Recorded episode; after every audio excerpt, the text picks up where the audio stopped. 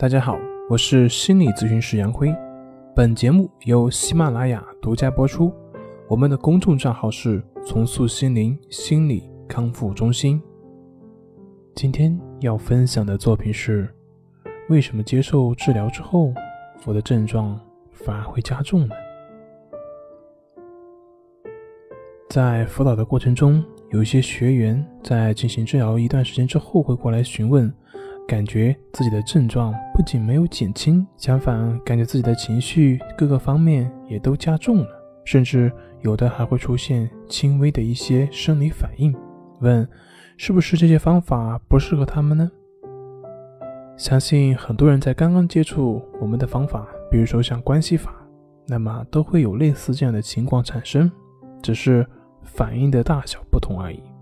其实这也是这个练习过程中必然会出现的一种反应，是非常正常的。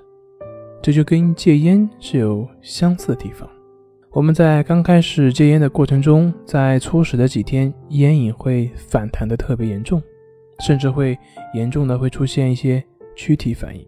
但是在这个烟瘾发作的持续的时间以及可能出现的程度，却是因人而异的，也就是说各有不同。难也就难在这一段时间，很多人之所以戒不掉烟，主要的原因就是撑不过这段时间。那我们的心理治疗的过程呢，也会有这样的一个过程。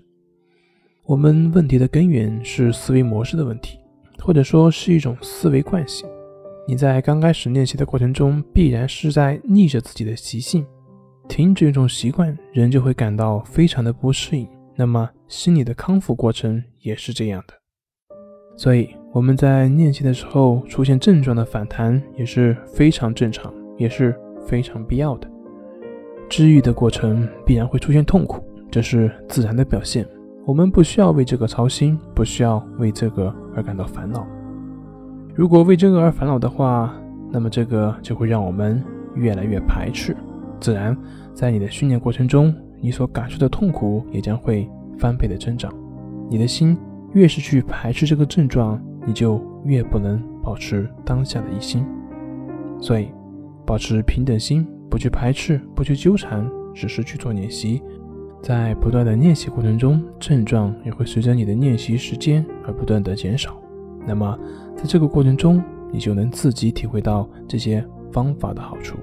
在那个时候，我想，坚持对于你而言将不再是一个问题。